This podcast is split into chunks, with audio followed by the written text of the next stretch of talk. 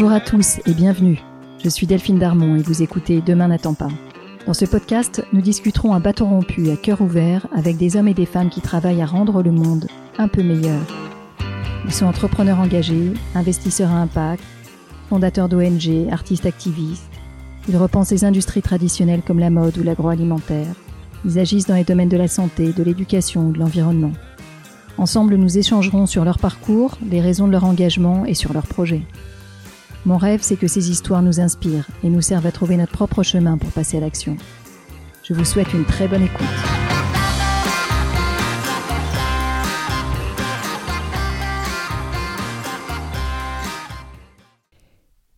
Nos droits doivent-ils être réservés aux êtres humains? Une forêt, une lagune, un fleuve peut-il avoir une personnalité juridique? Alors mes questions cette semaine doivent vous sembler un peu ésotériques, mais l'extension des droits civiques à des écosystèmes naturels est pourtant aujourd'hui en discussion un peu partout dans le monde. Au Canada, en Nouvelle-Zélande, en Espagne, en Belgique, au Guatemala où il est même inscrit dans la Constitution aujourd'hui. Ce mouvement porte en lui l'espoir d'une protection juridique d'espaces naturels aujourd'hui menacés. C'est cette discussion passionnante que je vous propose aujourd'hui cette semaine avec Marine Calmé, avocate spécialiste du droit de la nature et fondatrice de l'ONG Wild Legal, une association qui forme des citoyens et des juristes à protéger l'environnement par le droit. Marine, c'est un peu la Martin Luther King du droit de l'environnement ou la Gisèle Halimi de la nature. Elle questionne nos lois actuelles, elle interroge leurs raisons d'être, elle souligne leurs limites. Elle nous rappelle que le droit est une construction sociale qui reflète un système de valeurs et qui de ce fait est amené à évoluer avec le temps. Elle nous incite à nous demander si nos lois sont justes, répondent à nos besoins d'aujourd'hui, et si ce n'est pas le cas, à les modifier, comme on l'a fait à l'époque du mouvement des droits civiques par exemple.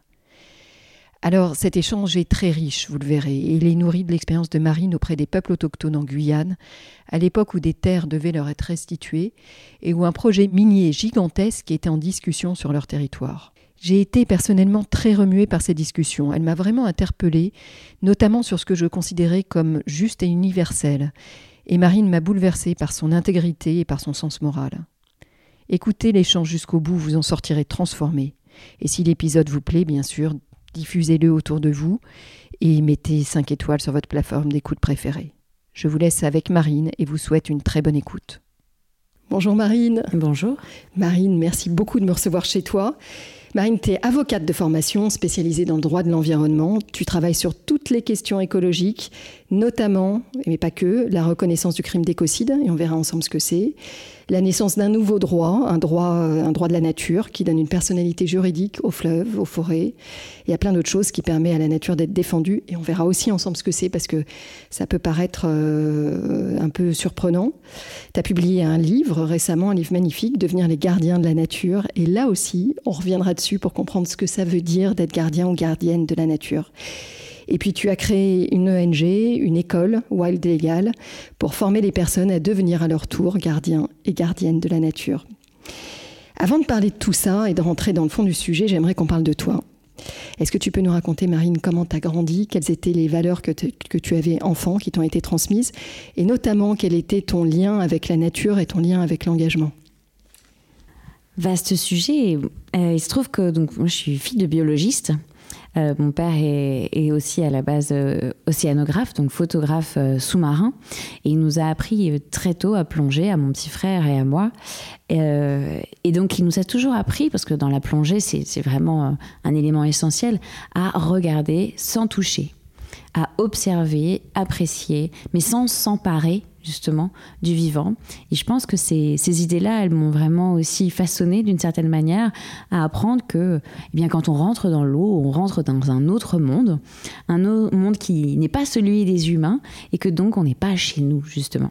Euh, et que chacun doit être respecté euh, dans le milieu dans lequel il vit euh, et ne pas subir justement les intrusions de l'extérieur, inopinées ou destructrices, aussi destructrices soient-elles justement. Et donc vraiment, c'est c'est quelque chose qui m'a beaucoup marqué. Et, euh, et je sais pas, depuis toute petite, par contre, j'ai aussi cette, euh, cette euh, soif de répondre à des problèmes d'injustice. C'était très fort quand je vois une situation justement qui, qui me déplaît parce qu'elle est synonyme justement d'une de, d'une injustice ou euh, d'une contradiction en tout cas dans mes valeurs, de ce que je vois dans la société, euh, ça me fait très très fortement réagir et je pense que ce moteur, moteur un peu de, de colère, c'est ce qui a justifié que j'emprunte ce chemin du droit et j'ai passé mon diplôme d'avocat avec l'idée en tête que je serais avocate pour la nature. Euh, et puis c'est là que les problèmes sont arrivés. de façon intéressante, tu as rejoint des ONG très vite, en fait, pendant tes études. comment est-ce que tu les as découvertes et qu'est-ce qui t'a amené à militer, si on peut appeler ça comme ça, euh, aussi, jeune? Ben, en fait, euh, à l'époque, il n'y avait pas non plus énormément d'associations écologistes. Il y avait un, il y a toujours d'ailleurs un très grand réseau euh, de juristes au sein de France Nature Environnement, qui est une fédération, la plus grosse, je crois, fédération d'associations écologistes en France. Et euh, je voulais apprendre aux côtés de ceux qui font. Parce que l'université, c'est très intéressant, on apprend la théorie, euh, sauf que quand on est projeté ensuite euh, sur le terrain, on se rend compte que l'application est bien différente de celle qu'on apprend dans les livres. Et donc, du coup, ce qui m'intéressait, c'était justement apprendre sur le terrain. Et dans beaucoup de matières, du coup, je suis totalement autodidacte, parce que j'ai pris des sujets qui m'interpellaient et je me suis formée.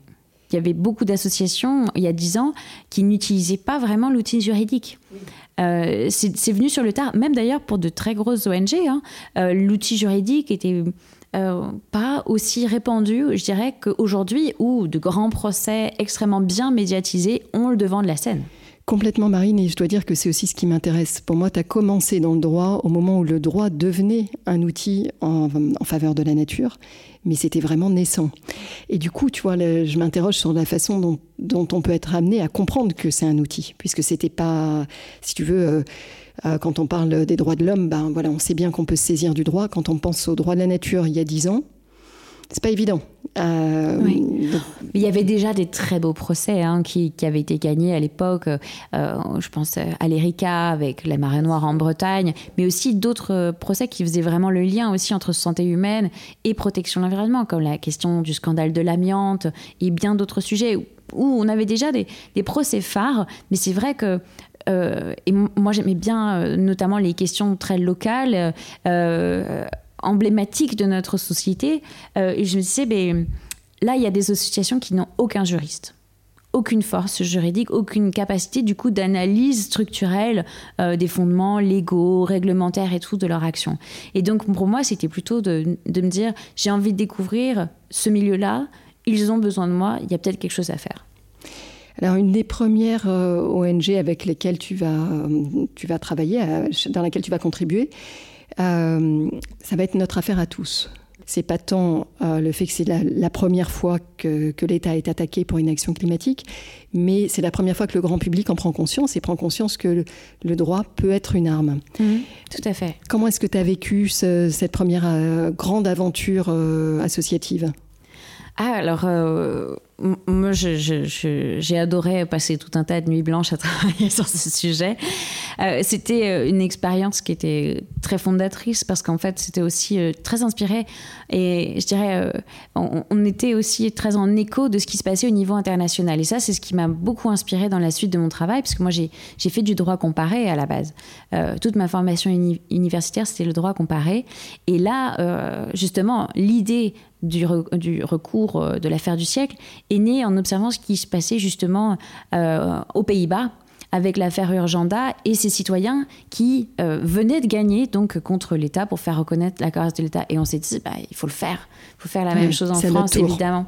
Et euh, on était aussi en lien avec d'autres ONG, notamment aux États-Unis, avec l'association Our Children's Trust, qui montait ces mêmes procès, mais avec des jeunes, avec ces jeunes qui donc étaient amenés grâce à l'association à aller plaider eux-mêmes devant les tribunaux. Donc il y avait, il y a ce mouvement de justice climatique a vraiment pris dans ces années-là euh, autour de, de en fait, nous, euh, l'affaire du siècle est née en fait autour de 2015 euh, au moment de l'accord de Paris, etc. Où là vraiment on a commencé à, rentrer dans le dur du sujet et au niveau international c'était en train d'exploser hmm. aussi. Et donc du coup c'est ça qui est très intéressant, c'est que ce n'est pas un micro phénomène, c'est en fait et on le voit avec le recul une histoire de lutte qui est beaucoup plus vaste et internationale et qui montre les ramifications en fait aussi et l'impact que le droit peut avoir sur l'imaginaire collectif. Et ça, je pense que c'est très important parce qu'en fait, une, une action en justice en inspire une autre dans un autre pays, ailleurs, avec un autre contexte et d'autres collectifs en lutte. Et ce qui a été fait en France a ensuite infusé ailleurs dans le monde. C'est ça qui est assez beau. Alors cette affaire-là, l'affaire à tous, va se conclure positivement, hein, puisque l'État va, va, perdre euh, et sera condamné aujourd'hui.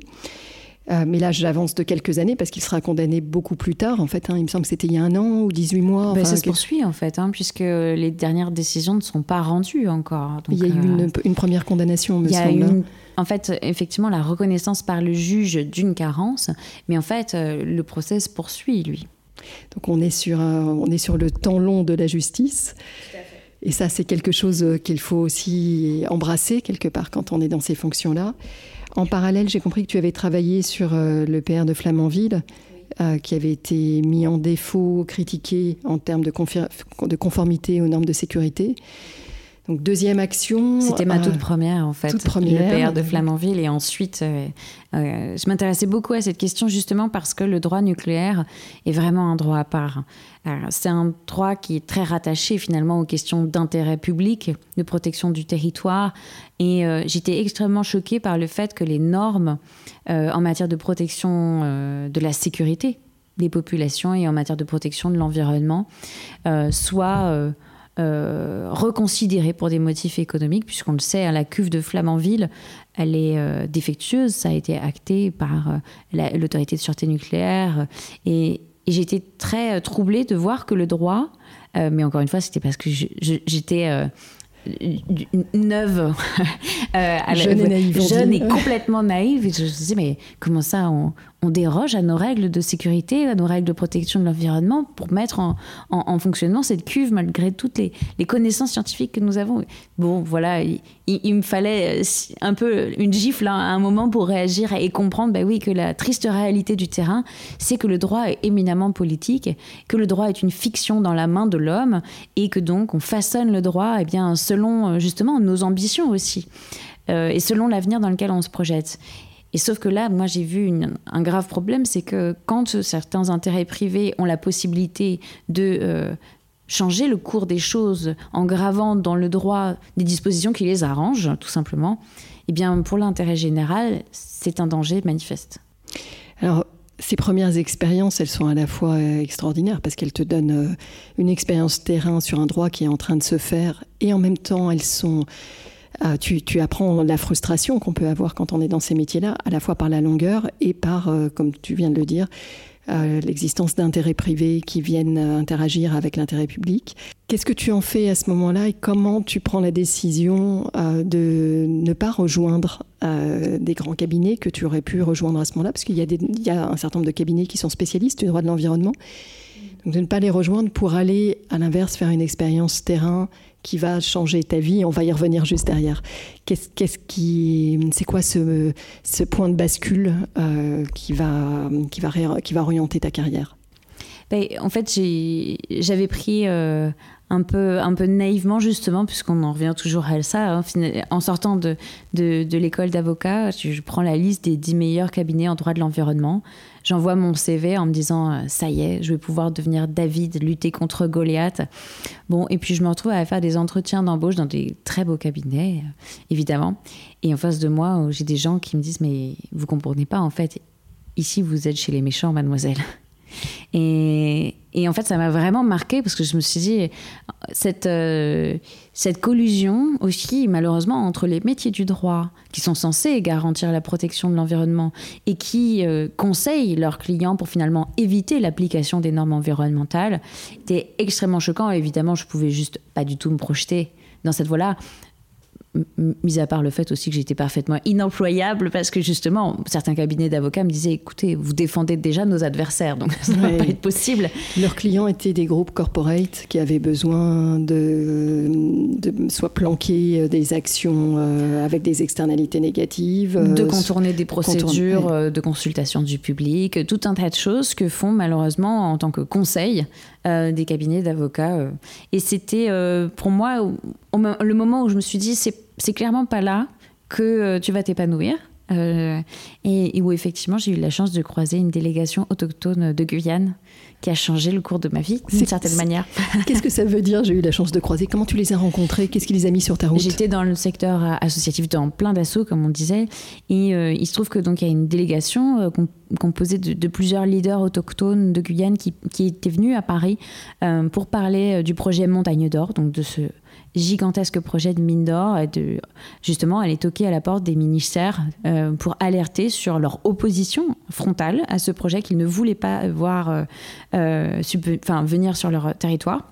Et donc, ils m'ont dit, bah, écoute, si tu sais pas quoi faire, nous, on aurait bien besoin de conseils juridiques. Et donc, je suis partie comme ça en me disant, potentiellement, et c'est certainement venu aussi de ma formation en droit comparé, j'aimerais connaître leurs droits et voir si là, il n'y a pas quelque chose justement à, à comprendre ou dont s'inspirer pour aussi proposer des solutions à notre monde, euh, à nous. Et là, Marine, t'es pas partie avec une, avec une ONG, si je comprends bien. Tu es partie seule Non, non. Alors, ça s'est passé, euh, c'est-à-dire que je suis allée toquer aux portes de différents financeurs, j'ai fait financer mon poste et je suis partie avec une ONG qui a créé le poste, du coup, pour moi. Comment est-ce que tu t'es dit que ce lien-là ne pouvait être bien fait que si tu rentrais vraiment dans leurs coutumes, dans leurs traditions, et, euh, aussi du coup euh, si tu adoptais une défense qui, était fidèle à, qui ils étaient. Qu'est-ce qui t'a mis sur cette voie-là? Mais parce qu'en fait, eux avaient une demande, demande très précise, c'est que la France, en 2017, donc au moment où justement je pars, s'est engagée à restituer 400 000 hectares de terre au peuple autochtone de Guyane, en dédommagement de la colonisation française. Et personne ne savait comment faire pour juridiquement leur permettre d'obtenir ces terres. Et ce qu'ils m'ont dit, la première chose qu'ils m'ont enseigné, c'était chez nous, la propriété privée sur la terre n'existe pas. Et pour moi, ça, ça a été un déclic euh, de l'immensité des choses que j'avais à apprendre sur ce territoire, parce que je me suis dit, euh, comment on fait si la propriété privée sur la terre n'existe pas? Et en fait, plus que le déclic, euh, je dirais euh, juridique. Ce qui m'a vraiment motivée, euh, c'était que je me disais, mais moi, en tant que juriste, je n'arrive même pas à concevoir ce monde-là. Et là, pour moi, ça a été le moment où je me suis dit, bon, en fait, il y a un, tel travail de décolonisation que j'ai à faire sur ma propre pensée que j'ai besoin de temps pour apprendre avec eux, euh, comprendre quel est leur droit, parce que rien de ce que je pourrais leur proposer en droit français, donc en droit occidental, ne sera compatible avec la manière dont ils pensent et dont ils entrevoient le monde. Alors tu pars, combien de temps est-ce que tu restes et à quoi ressemble ton voyage? Je pensais partir deux mois, euh, je suis restée quatre mois en vérité. La première fois que j'y suis allée, pour me former, il fallait faire le tour de tous les villages en fait. Et ça, ça prend du temps. Euh, et surtout que hum, quand on arrive euh, là-bas et quand on travaille avec, sur ces prismes bien précis, il faut aussi savoir se taire et écouter. En fait, ton sujet était loin d'être un sujet juridique. C'est euh, il faut réapprendre un système de valeurs et un rapport, euh, rapport à la vie, un rapport à la mort, un rapport aux objets. Euh, c'est ça. Il faut faire de la place par le silence. Donc j'ai fermé ma bouche pendant quatre mois et j'ai tenté d'écouter du mieux possible ce, qui, ce que je pouvais apprendre sur ce territoire. Comment est-ce qu'ils t'ont vu arriver? Comment ils t'ont perçu? Là, pour le coup, j'ai une chance extraordinaire, c'est que si j'avais pas justement été euh, avec, euh, avec les leaders autochtones, jamais euh, ça n'aurait pu se faire. C'était que ça venait vraiment d'eux, cette démarche aussi de avoir cette envie de, de restitution de ces terres et que j'avais expliqué que tant qu'ils auraient besoin de moi, je serais là. Mais à partir du moment où ma mission serait finie, il leur reviendrait. Voilà. On avait aussi. Enfin, il faut trouver un équilibre aussi dans la manière de travailler ensemble et ne pas être intrusif. Et c'est bien souvent le problème du travail de l'avocat ou du juriste, c'est qu'on a tendance à se penser très indispensable. il y a un gros travail sur l'ego. Et... Alors, si on en vient justement à ce qui était énoncé, qu'est-ce que tu as. Qu'est-ce qui qu'est-ce t'en reste comme, euh, comme retour de, enfin, comme compréhension euh, de leur monde, de leurs valeurs et qui s'est retrouvé derrière dans, dans les demandes euh, qui sont, que tu as transmises au, gouvernement, euh, que tu as mis en langage juridique français. Quelle, vision du monde tu as traduite? Ben, En fait, il y a plusieurs règles euh, de base qui sont très intéressantes dans le droit coutumier autochtone, et notamment donc, le, rapport notamment à ce qui est sous la terre. Et donc, euh, évidemment, dans le cadre des, mobilisations contre les projets miniers, notamment le projet Montagne d'Or en Guyane, cette vision autochtone et cette manière de s'emparer de la question minière, elle était euh, vraiment fondatrice parce que là où euh, finalement dans le, dans le, droit de l'environnement, on aurait tendance à se focaliser sur des aspects techniques, la quantité de métaux lourds, etc.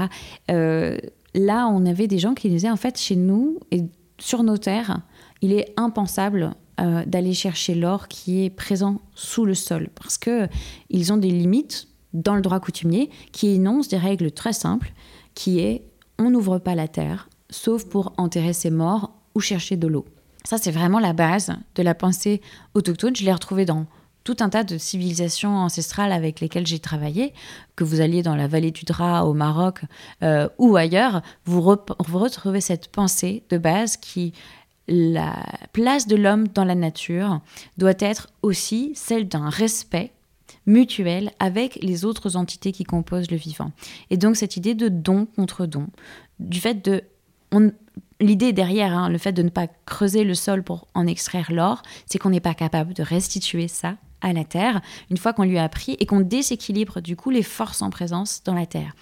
Et ça peut avoir l'air tout à fait ésotérique et, euh, et et exotique en le disant comme ça, mais en fait moi je crois que ça repose sur une profonde connaissance au contraire des mécanismes qui régissent notre écosystème, nos écosystèmes. On a tendance à confondre la loi avec la moralité parce que c'est l'émanation de la représentation du peuple et je trouve ça vraiment passionnant que tu aies questionné la légitimité de la loi, que tu n'aies pas acheté le fait que la loi soit immuable, inquestionnable tu as compris que très, as compris très jeune que notre loi était relative et relative à une société, relative à une culture et protéger des intérêts. Et en l'occurrence, dans le cas présent qui t'a en Guyane, les intérêts des entreprises minières.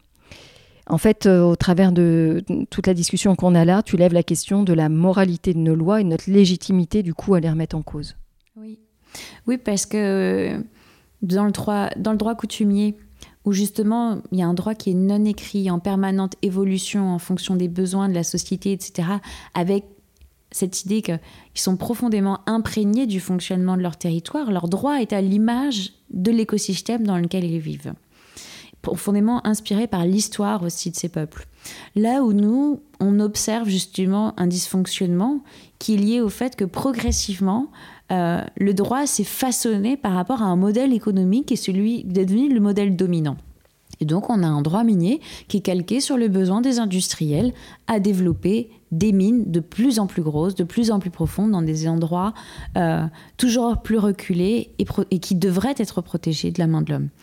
Et, euh, ça, je, dois avouer que du coup, euh, la situation dans laquelle ça nous place en tant que nous, juristes contestataires, activistes, euh, c'est le problème qu'on n'est jamais du côté euh, de la loi.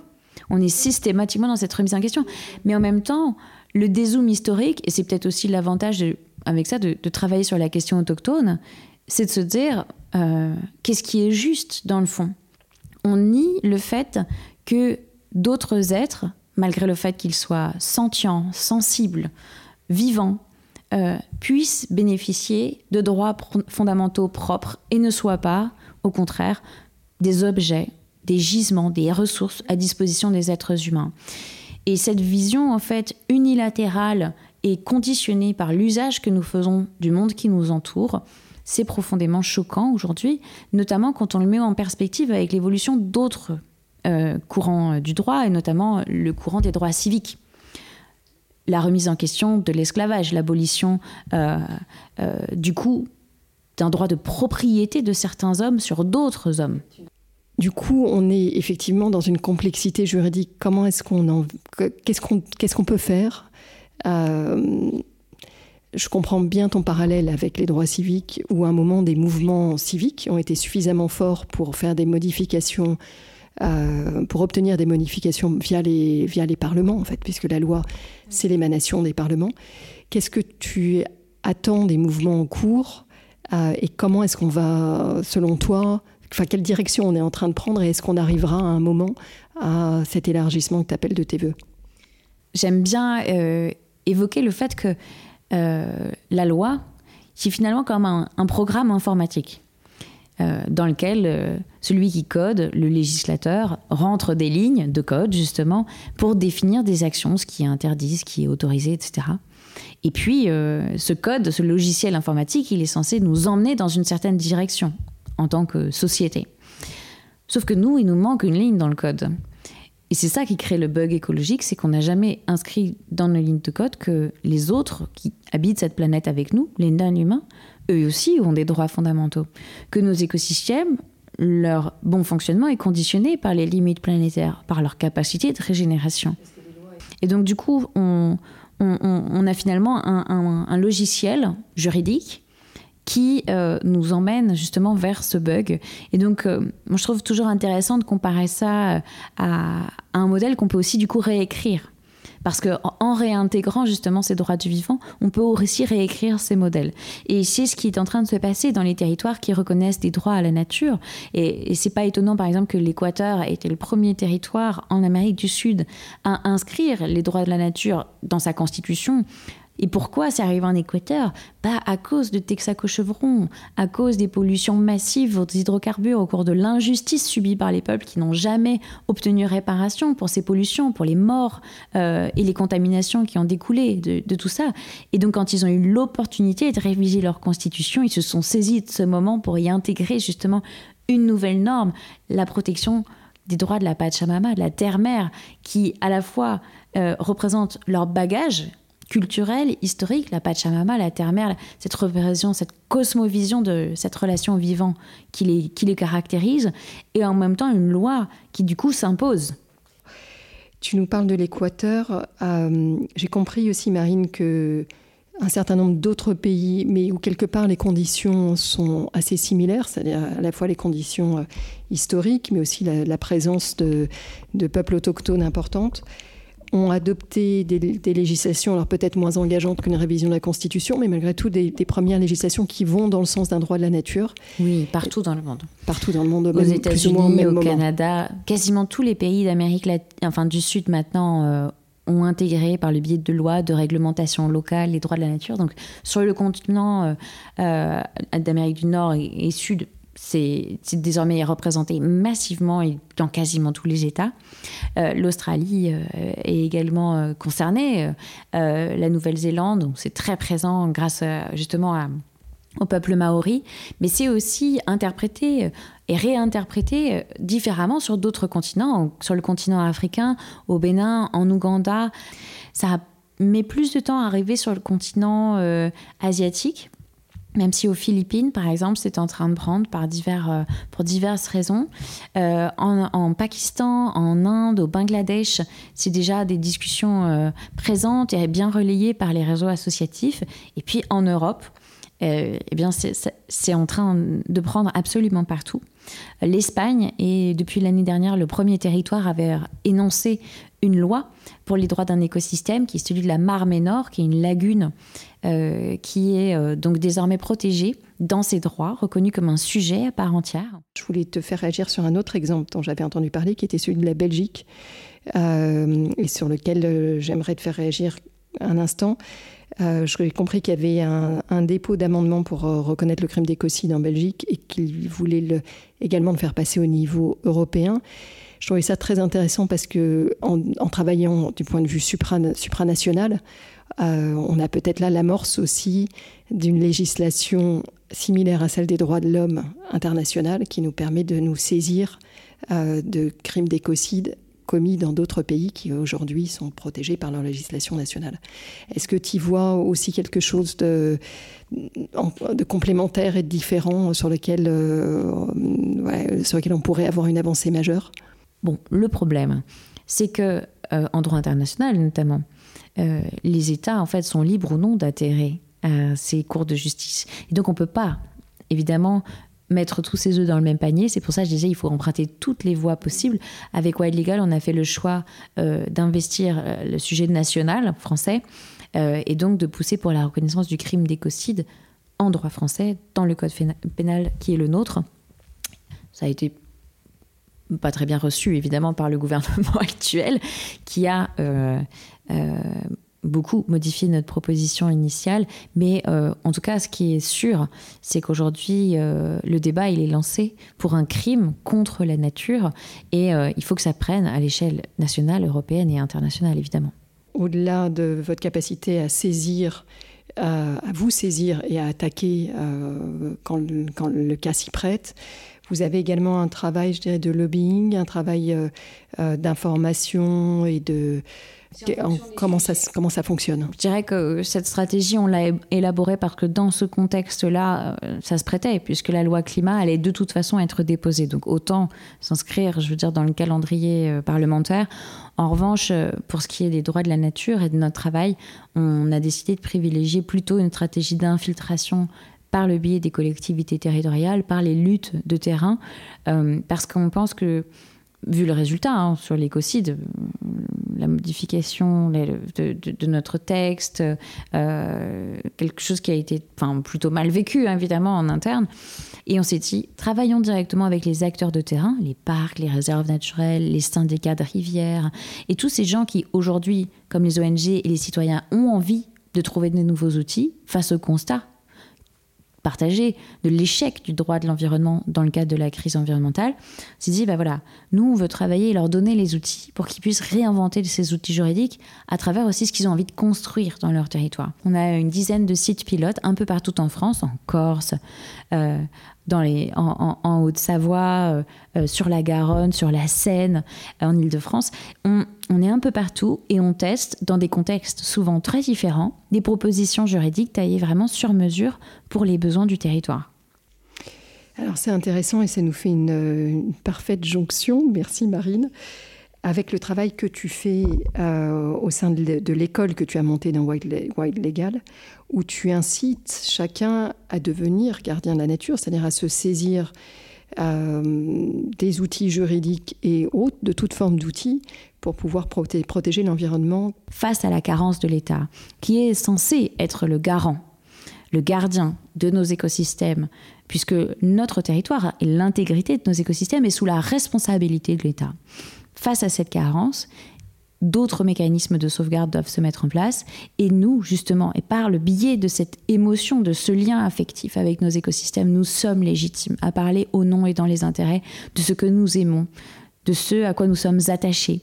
Et c'est pour ça que j'essaie de faire passer ce message que chacune et chacun d'entre nous est non seulement légitime, mais doit se dépasser dans cette mission qui est celle de représenter la nature, de, nous, de représenter plus que nous-mêmes et euh, de prendre comme responsabilité, comme mission de vie, comme je l'ai fait, cette idée de euh, protéger les écosystèmes dans lesquels nous habitons et dont nous sommes profondément interdépendants. On a trop tendance à l'oublier, mais nous sommes profondément interdépendants. Et donc cette interdépendance nous lie et nous oblige. Tu nous rappelles nos responsabilités, en fait, Marine. Et surtout, tu fais appel au lien émotionnel qu'on a avec la nature et qui parfois a été perdu quand on vit en ville.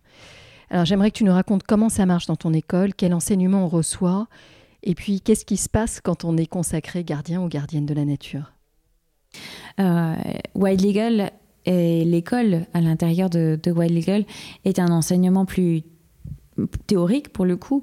Euh, on a notamment un, petit manuel des droits de la nature qui vise à donner justement toutes les bases théoriques, les origines, les enjeux, mais aussi les grands textes fondateurs, les victoires, les jurisprudences autour des droits de la nature, pour donner un bagage, je dirais, intellectuel à qui voudrait justement, dans son territoire, à l'échelon peut-être local, mais pourquoi pas régional, voire national, se saisir de ces plaidoyers. Et puis après, on a développé des méthodologies qui sont vraiment euh, assez uniques, puisque il n'y a pas d'autres programmes comme ça en France. On, forme notamment les étudiants en droit euh, parce que l'idée était de former la prochaine génération d'avocats euh, des droits de la nature à travers un procès simulé en conditions réelles où chaque année, donc, euh, on ouvre à la participation, on fait un appel en fait à projets auprès de notre réseau associatif. On leur demande de nous proposer des sujets juridiques et ensuite, les, étudiants inscrits à notre programme de formation traitent ce sujet. À la fois, on les forme à l'écriture de mémoire, c'est-à-dire à la partie euh, rédactionnelle du métier d'avocat, et on les forme grâce à des coachs euh, et des, avocats à l'art oratoire, à la plaidoirie. Et euh, ces travaux sont ensuite restitués sous la forme d'un procès public dont l'objectif est vraiment de montrer les failles du droit actuel et de mettre en lumière les enjeux euh, autour de la reconnaissance des droits de la nature. Et tous ces procès sont publics et peuvent être revisionnés ensuite sur notre page YouTube. L'objectif, c'est de l'école soit à la fois un média et un médium, un outil et quelque chose qui nous permette d'ouvrir cette page sur le droit d'anticipation que nous voulons créer. Marine, est-ce que tu as un livre que tu as trouvé, un ou des d'ailleurs, livre que tu as trouvé fondateur sur ton parcours et que tu aimerais partager avec nous aujourd'hui? Il y a beaucoup de livres que j'adore et euh, ça fait du coup certainement euh, pas honneur à l'ensemble des livres euh, que, que, j'ai lus, mais en ce moment, en tout cas, j'ai refermé il n'y a pas si longtemps que ça un ouvrage de Jessica Serra, qui est éthologue et qui a écrit un livre qui s'appelle La bête en nous, qui permet justement de faire le lien entre ce que nous pensons être euh, le propre de l'homme et qui en fait euh, l'histoire de l'homme est liée à notre construction sociale et elle, fait donc l'éthologie, hein, c'est l'étude des comportements, euh, notamment chez les animaux, donc non humains. Elle fait le lien entre ces animaux non humains et, et les animaux humains que nous sommes, en montrant que eh bien l'humour, euh, le deuil, euh, l'agressivité, la guerre sont, ne sont pas le propre de l'homme, mais sont pour des, comportements animaux. Exactement. Une dernière question, Marine. À qui tu aimerais passer le micro? Quelle est la personne inspirante et engagée qui devrait être la prochaine à s'exprimer au micro de Demain? N'attend pas Oh là là, c'est dur. Euh, mais je pense qu'il y a énormément justement de, de choses dans l'éthologie, comme, comme Jessica Serra. Je pense que typiquement, euh, ces recherches font vraiment avancer euh, la compréhension que nous avons de notre lien à l'animal. Euh, et par le biais de la science, justement, elle fait advenir un, futur parce qu'elle ouvre des portes dans la réflexion en tissant des liens scientifiques entre nous et les bêtes en nous, justement, qui nous permettent de nous déconstruire et de revoir notre manière d'être vivant et d'être sauvage du coup. Merci infiniment Marine pour cet échange très très riche qui nous a amené loin dans la réflexion. J'ai beaucoup aimé la façon dont tu avais été capable de questionner ce qu'est le droit avec une grande liberté de pensée. Tu nous as rappelé que le droit n'est qu'un outil qu'il faut se garder de considérer, comme immuable. Euh, tu nous as rappelé que ce n'était finalement qu'une construction sociale qui reflète un système de valeurs, un rapport au monde, et qui, de ce fait, est amené à évoluer avec son temps comme pendant les droits civiques que tu as mentionné plusieurs fois, où le droit s'est élargi. Tu appelles de tes voeux un nouvel élargissement de notre système juridique pour qu'il permette une protection de la nature, des, fleuves, des forêts, et qu'on puisse enfin protéger ce qui est aujourd'hui menacé. Merci Marine pour ton travail de plaidoyer, pour le travail réalisé par ton association White Legal et ton école. Je mettrai dans les notes de l'émission les liens vers ton livre, vers l'école et vers ton site. Euh, pour qu'on puisse te contacter également directement. Merci à toi pour notre échange et pour tout ce que tu fais. À très bientôt. Merci.